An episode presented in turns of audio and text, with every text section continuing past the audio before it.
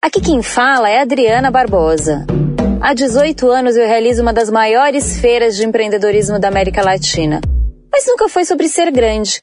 É sobre dar força para os pequenos negócios, como a Superget, que para oferecer tranquilidade para o seu negócio não vai aumentar o preço da máquina. E há mais de um ano também congelou as taxas, 2% no débito e no crédito, com dois dias para receber. Além disso, está lançando junto comigo o podcast Superar com dicas e histórias de empreendedores que acreditam na força dos pequenos. Isso é consistência e compromisso com você.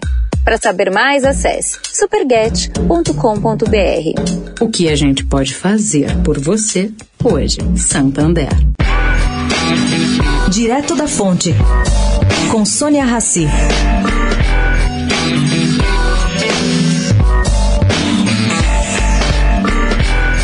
A Federação de Sindicatos dos Petroleiros entrou com uma liminar no Tribunal Regional do Trabalho para impedir que a Petrobras pague o bônus anual referente a 2019.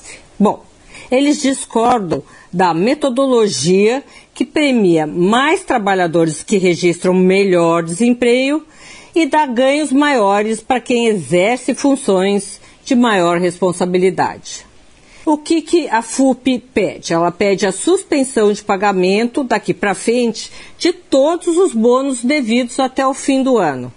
A petição dos sindicalistas propõe, inclusive, que os petroleiros devolvam parte do bônus já pagos em fevereiro e março.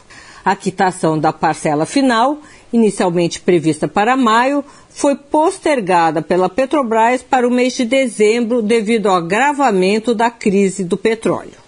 Sônia Raci, direto da fonte, para a Rádio Eldorado.